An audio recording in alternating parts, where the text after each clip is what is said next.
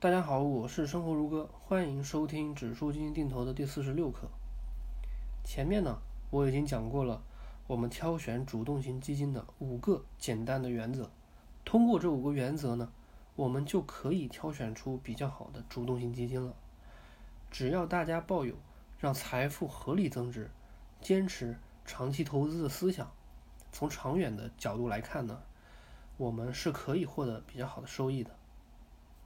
那到这里呢，我们具体讲解的方法到这里就结束了，啊，结束了。这几个指标呢，已经足够了，已经足够了。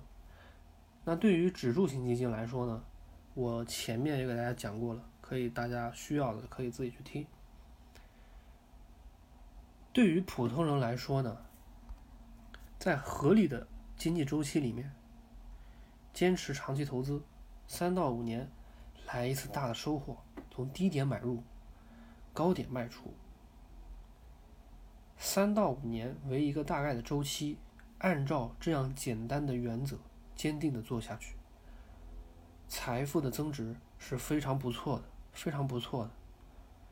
我们普通人来说呢，在购买这个基金这个配置上面呢，一到两只指数型基金，再配合。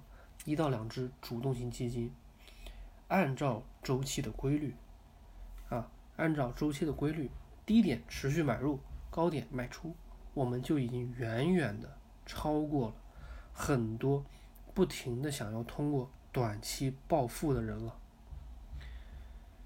对于一个人来说呢，最可怕的事情呢，就是无知，总是被人性中的贪婪和恐惧带着走。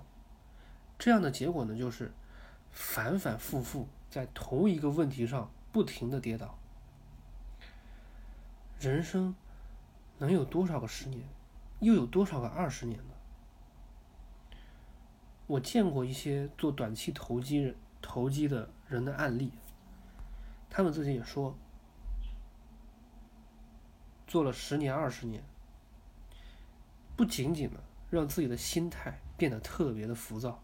而且呢，特别的业务脚踏实地，业务持续学习，让自己的认知提高。这样的结果呢，就是生活生活一团糟，财富积累呢也是原地踏步，甚至倒退。对于一个人来说，时间是最好的礼物。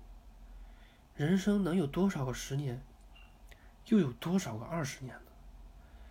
凡是那些容易走的路，走的人也是最多的；那些窄的路，刚开始就有很多人退却，而且也确实不好走。但是对于这样窄的路呢，越走，你就会发现前面的路就越是宽敞，自己的人生呢，未来也是越是敞亮，生活也是变得越来越好。好了，到这里为止呢，我们主动型基金的讲解到这里也就结束了。有感兴趣的小伙伴，记得关注我的公众号，咱们下次再见。